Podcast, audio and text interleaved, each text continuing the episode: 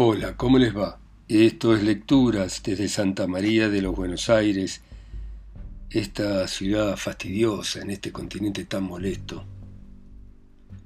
Y vamos a continuar con este cuento del vampiro de Horacio Quiroga. Y sigue de esta manera. Lo primero que llamó mi atención al entrar fue la acentuación del tono cálido, como tostado por el sol o los rayos ultravioletas, que coloreaba habitualmente las mejillas y las sienes de mi amigo. Vestía smoking. Lo segundo que noté fue el tamaño del lujosísimo comedor, tan grande que la mesa, aún colocada en el tercio anterior del salón, parecía hallarse al fondo de éste. La mesa estaba cubierta de manjares, pero solo había tres cubiertos. Junto a la cabecera del fondo vi en traje de soirée una silueta de mujer. No era pues yo solo el invitado. Avanzamos por el comedor y la fuerte impresión que ya desde el primer instante había despertado en mí aquella silueta femenina se trocó en tensión sobreaguda cuando pude distinguirla claramente. No era una mujer, era un fantasma, el espectro sonriente, escotado y traslúcido de una mujer. Un breve instante me detuve, pero había en la actitud de Rosales tal partipris de hallarse ante lo normal y corriente que avancé a su lado, y pálido y crispado asistí a la presentación. Creo que usted ya conoce al señor Guillermo Grant, señora, dijo a la dama, que sonrió en mi honor, y Rosales a mí. ¿Y usted, señor Grant, ¿La reconoce? Perfectamente, respondí inclinándome pálido como un muerto. Entonces tome asiento, me dijo el dueño de casa, y dígnese servirse de lo que más guste. Usted ve ahora que debí prevenirle de las deficiencias que podríamos tener en el servicio. Pobre mesa, señor Grant, pero su amabilidad y la presencia de esta señora saldarán el débito. La mesa, ya lo he advertido, estaba cubierta de manjares. En cualquier otra circunstancia distinta de aquella, la fina lluvia del espanto me hubiera erizado y calado hasta los huesos. Pero ante el partipris de vida normal ya notado, me deslicé en el vago estupor que parecía flotar sobre todo. ¿Y usted, señora, no se sirve? Me volví a la dama al notar intacto su cubierto. Oh, no, señor.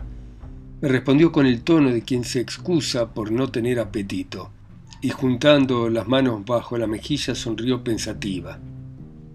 ¿Siempre va usted al cinematógrafo, señor Grant? me preguntó Rosales. Muy a menudo, respondí. Yo lo hubiera reconocido enseguida, se volvió a mí la dama. Lo he visto muchas veces. Muy pocas películas suyas llegaron hasta nosotros, observé. Pero usted las ha visto todas, señor Grant, sonrió el dueño de casa. Esto explica el que la señora lo haya hallado usted más de una vez en las salas. En efecto, asentí, y tras una pausa sumamente larga, ¿los rostros se distinguen bien desde la pantalla? Perfectamente, repuso ella, y agregó un poco extrañada. ¿Por qué no? En efecto, torné a repetir, pero esta vez en mi interior. Si yo creía estar seguro de no haber muerto en la calle al encaminarme a lo de Rosales, Debía perfectamente admitir la trivial y mundana realidad de una mujer que solo tenía vestido y un vago respaldo de silla en su interior. Departiendo sobre estos ligeros temas, los minutos pasaron. Como la dama llevara con alguna frecuencia la mano a sus ojos, ¿Está usted cansada, señora? dijo el dueño de casa. ¿Querría usted recostarse un instante?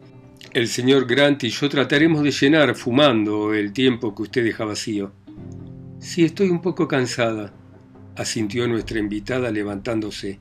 Con permiso de ustedes.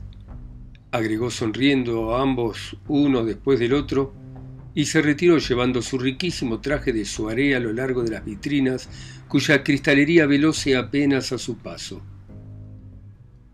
Rosales y yo quedamos solos en silencio. ¿Qué opina usted de esto? me preguntó al cabo de un rato. Opino, respondí, que si últimamente lo he juzgado mal dos veces, He acertado en mi primera impresión sobre usted. Me ha juzgado usted dos veces loco, ¿verdad? No es difícil adivinarlo.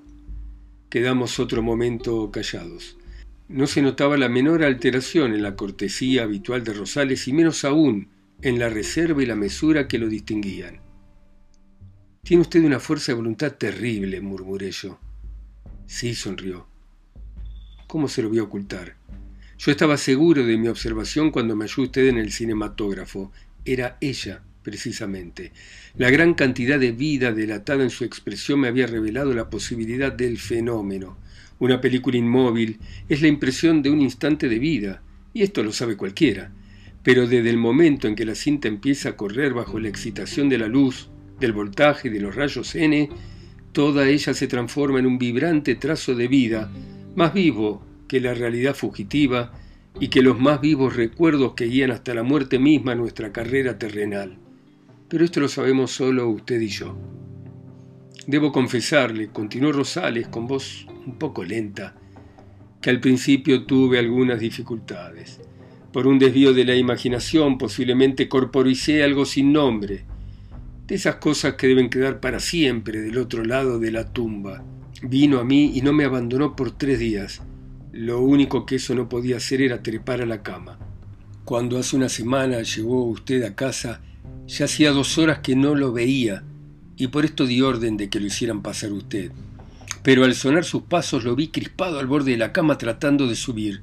No, no es cosa que conozcamos en este mundo. Era un desvarío de la imaginación, no volverá más.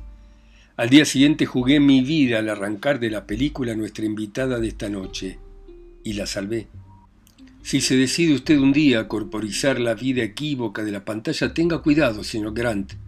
Más allá y detrás de este mismo instante está la muerte. Suelte su imaginación, asúcela hasta el fondo, pero manténgala a toda costa en la misma dirección bien atraillada sin permitirle que se desvíe. Esta es tarea de la voluntad. El ignorarlo ha costado muchas existencias. ¿Me permite usted una vulgar comparación? En un arma de caza la imaginación es el proyectil y la voluntad es la mira. Apunte bien, señor Grant. Y ahora vamos a ver a nuestra amiga, que debe estar ya repuesta de su fatiga. Permítame usted que lo guíe. El espeso cortinado que había traspuesto la dama abríase un salón de reposo vasto en la misma proporción del comedor. En el fondo de este salón elevábase un estrado dispuesto como alcoba, al que se ascendía por tres gradas. En el centro de la alcoba alzábase un diván, casi un lecho por su amplitud y casi un túmulo por la altura. Sobre el diván, bajo la luz de numerosos plafoniers dispuestos en los anges, descansaba el espectro de una bellísima joven. Aunque nuestros pasos no sonaban en la alfombra, al ascender las gradas ella nos sintió, y volviendo a nosotros la cabeza con una sonrisa llena aún de molicie, me he dormido, dijo. Perdóneme, señor Grant, y lo mismo usted, señor Rosales. ¿Es tan dulce esta calma? No incorpore, señora, se lo ruego, exclamó el dueño de casa al notar su decisión. El señor Grant y yo acercaremos dos sillones y podremos hablar con toda tranquilidad. Oh, gracias, murmuró ella. Estoy tan cómoda así. Cuando hubimos hecho lo indicado por el dueño de casa, Ahora, señora, prosiguió éste, puede pasar el tiempo impunemente. Nada nos surge ni nada inquieta nuestras horas. ¿No lo cree usted así, señor Grant? Ciertamente, asentí yo, con la misma inconsciencia ante el tiempo y el mismo estupor con que se me podía haber anunciado que yo había muerto hacía catorce años. Yo me hallo muy bien así, repitió el espectro con ambas manos colocadas bajo la sien. Y debimos conversar, supongo, sobre temas gratos y animados, porque cuando me retiré y la puerta se cerró tras de mí, hacía ya largas horas que el sol encendía las calles. Llegué a casa y me bañé enseguida para salir pero al sentarme en la cama caí desplomado de sueño y dormí doce horas seguidas. Torné a bañarme y salí esta vez. Mis últimos recuerdos flotaban, se cernían ambulantes sin memoria de lugar ni de tiempo. Yo hubiera podido fijarlos, encararme con cada uno de ellos, pero lo único que quería era comer en un alegre y ruidoso y chocante restaurante, pues a más de un gran apetito sentía pavor de la mesura, del silencio y del análisis. Yo me encaminaba a un restaurante y la puerta que llamé fue la del comedor de la casa de Rosales, donde me senté ante mi cubierto puesto. Durante un mes continuo he acudido fielmente a cenar allá, sin que mi voluntad haya intervenido para nada en ello. En las horas diurnas, estoy seguro de que un individuo llamado Guillermo Grant ha proseguido activamente el curso habitual de su vida, con sus quehaceres y contratiempos de siempre. Desde la veintiuna y noche a noche me he hallado en el palacete de Rosales, en el comedor sin servicio primero y en el salón de reposo después. Como el soñador de Armagedón, mi vida a los rayos del sol ha sido una alucinación y yo he sido un fantasma creado para desempeñar ese papel. Mi existencia real se ha deslizado, ha estado contenida como en una cripta bajo la alcoba amorosa y el dosel de plafoniers lívidos, donde en compañía de otro hombre hemos rendido culto a los dibujos en los anchos del muro que ostentaban por todo corazón el espectro de una mujer, por todo noble corazón. No sería del todo sincero con usted, rompió Rosales una noche en que nuestra amiga, cruzada de piernas y un codo en la rodilla, pensaba abstraída, no sería sincero si me mostrara con usted ampliamente satisfecho de mi obra. He corrido grandes riesgos para unir a mi destino esta pura y fiel compañera, y daría lo que me resta de años por proporcionarle un solo instante de vida. Señor Grant, he cometido un crimen sin excusas, ¿no lo cree usted así? Lo creo, respondí. Todos sus dolores no alcanzarían a redimir un solo errante gemido de esa joven. Lo sé perfectamente y no tengo derecho a sostener lo que hice. Deshágalo. Rosales sacudió la cabeza. No, nada resolvería. Hizo una pausa.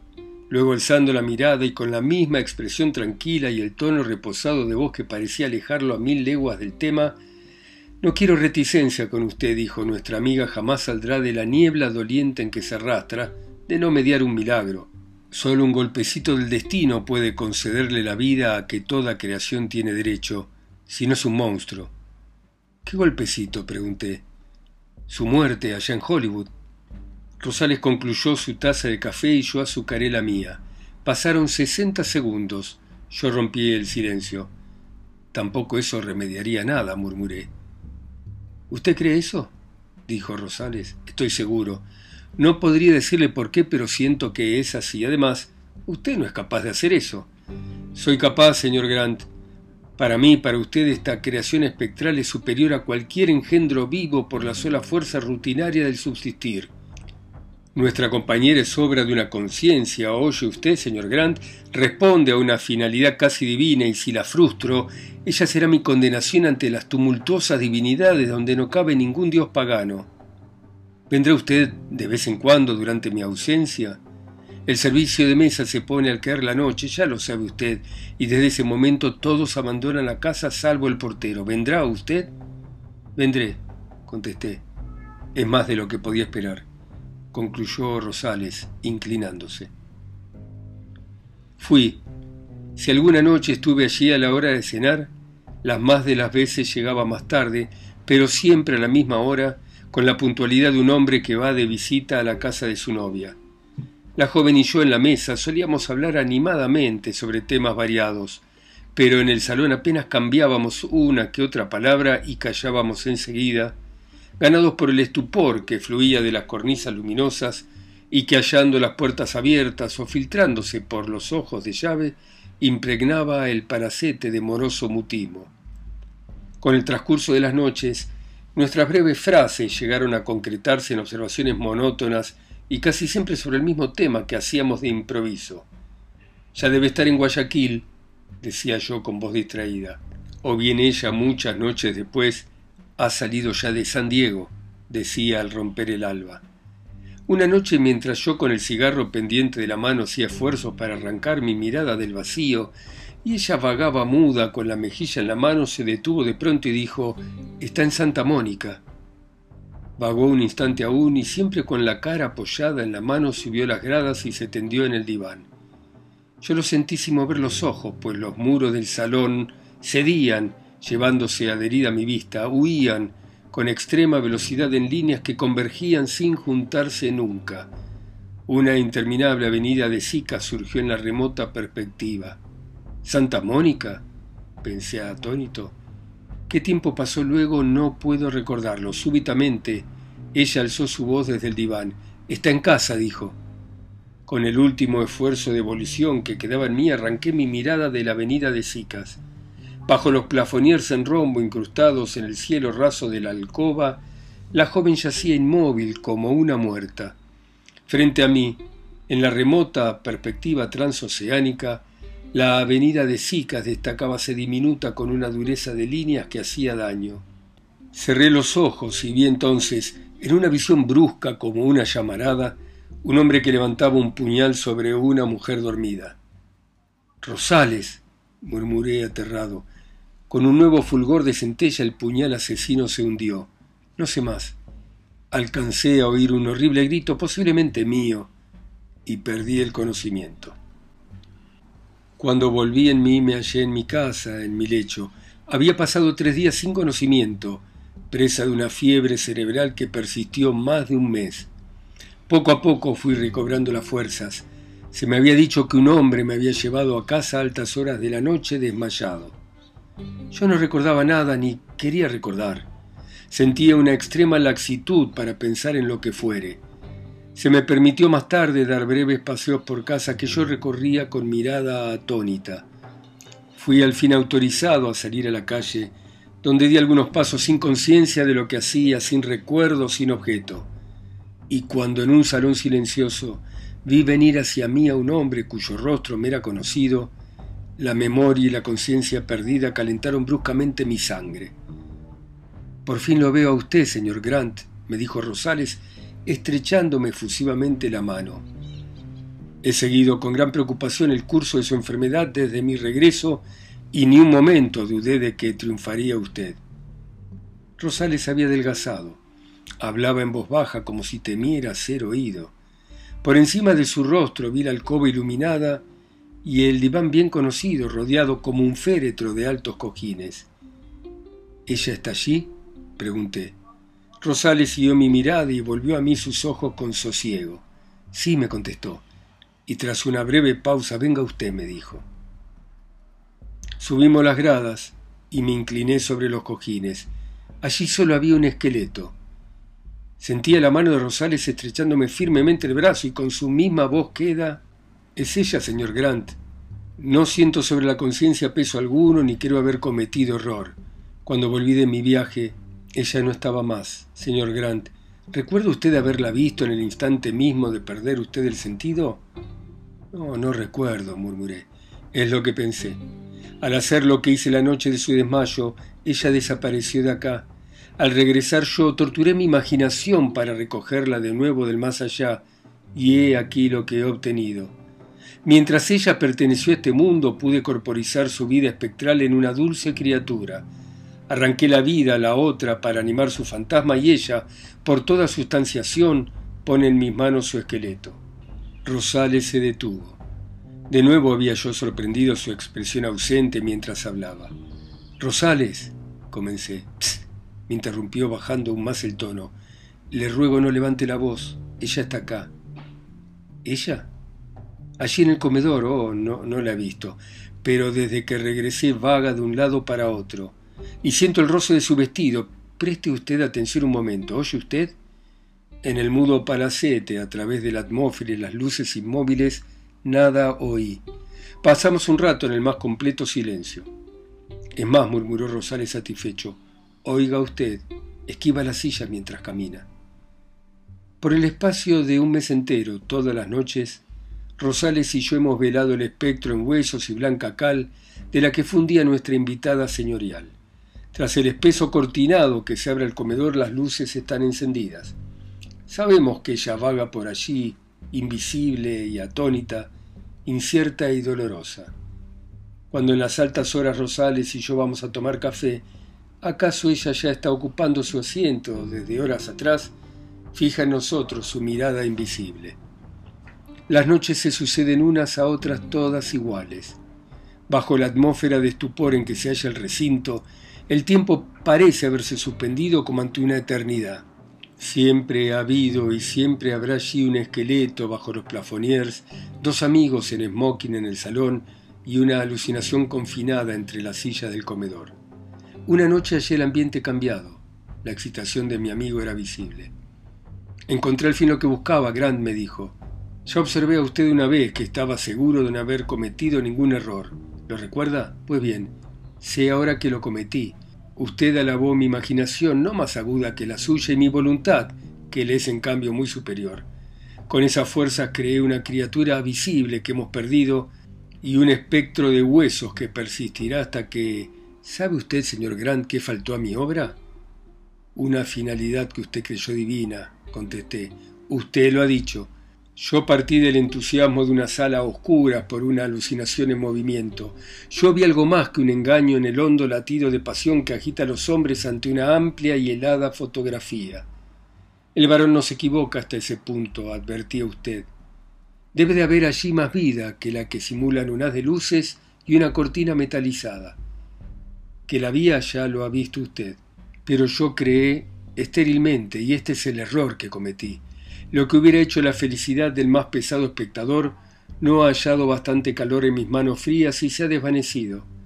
El amor no hace falta en la vida, pero es indispensable para golpear ante las puertas de la muerte. Si por amor se hubiera matado, mi criatura palpitaría hoy de vida en el diván. Maté para crear sin amor y obtuve la vida en su raíz brutal, un esqueleto. Señor Grant, ¿quiere abandonarme por tres días y volver el próximo martes a cenar con nosotros? ¿Con ella? Sí, usted, ella y yo, no dude usted, el próximo viernes. Al abrir yo mismo la puerta volví a verla en efecto, vestida con su magnificencia habitual, y confieso que me fue muy grato el advertir que ella también confiaba en verme. Me tendió la mano con la abierta sonrisa con que se vuelve a ver a un fiel amigo al regresar de un largo viaje. La hemos extrañado usted mucho, señora, le dije con efusión. ¿Y yo, señor Grant? contestó reclinando la cara sobre ambas manos juntas. ¿Me extrañaba usted de veras? A usted sí, mucho. Y tornó a sonreírme largamente. En ese instante me daba yo cuenta de que el dueño de casa no había levantado los ojos de su tenedor desde que comenzáramos a hablar. ¿Sería posible? ¿Y a nuestro anfitrión, señora, no lo extrañaba usted? ¿A él? murmuró ella lentamente, y deslizando sin prisa su mano de la mejilla, volvió el rostro a Rosales. Vi entonces pasar por sus ojos fijos en él la más insensata llama de pasión que por hombre alguno haya sentido una mujer.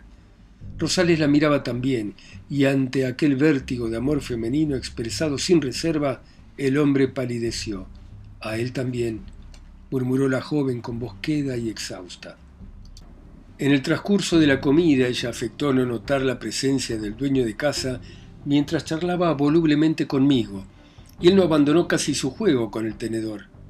Pero las dos o tres veces en que sus miradas se encontraron como al descuido, vi relampaguear en los ojos de ella y apagarse enseguida en desmayo el calor inconfundible del deseo. Y ella era un espectro. Rosales, exclamé en cuanto estuvimos un momento solos, si conserva usted un resto de amor a la vida, destruya eso. Lo va a matar usted. ¿Ella? ¿Está usted loco, Grant? Ella no, su amor. Usted no puede verlo, porque está bajo su imperio.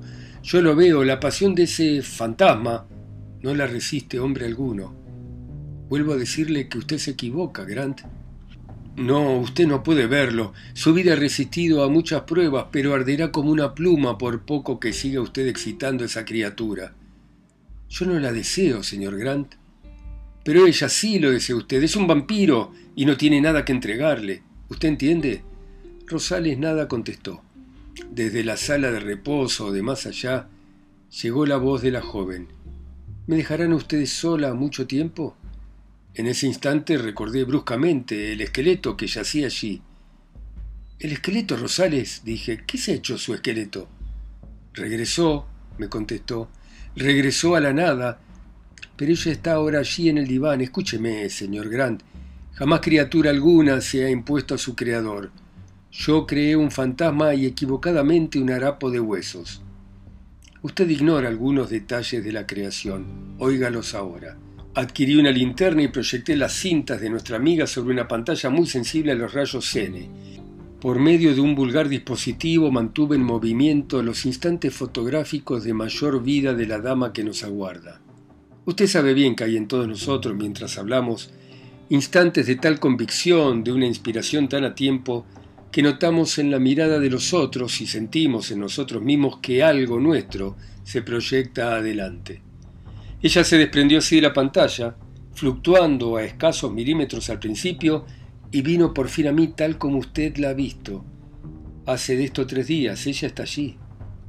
Desde la alcoba llegónos de nuevo la voz lánguida de la joven. ¿Vendrá usted, señor Rosales? Deshaga eso, Rosales, exclamé tomándolo del brazo antes de que sea tarde. No excite más ese monstruo de sensación. Buenas noches, señor Grant, me despidió él con una sonrisa e inclinándose. Y bien, esta historia está terminada. ¿Halló Rosales en el otro mundo fuerzas para resistir? Muy pronto, acaso hoy mismo lo sabré. Aquella mañana no tuve ninguna sorpresa al ser llamado urgentemente por teléfono, ni la sentí al ver las cortinas del salón doradas por el fuego, la cámara de proyección caída y restos de películas quemadas. Tendido en la alfombra junto al diván Rosales yacía muerto. La servidumbre sabía que en las últimas noches la cámara era transportada al salón.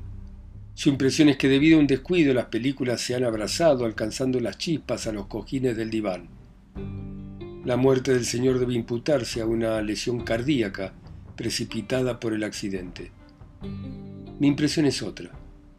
La calma expresión de su rostro no había variado y aún su muerto semblante conservaba el tono cálido habitual. Pero estoy seguro de que en lo más hondo de las venas no le quedaba una gota de sangre. Bueno, muy bien. Volveremos a encontrarnos mañana a las 10 en punto de la Argentina, como siempre. Ustedes, en sus países, ciudades, continentes, islas o pueblos, escuchando mi voz acá sola y lejos, en Santa María de los Buenos Aires. Chao. Hasta mañana.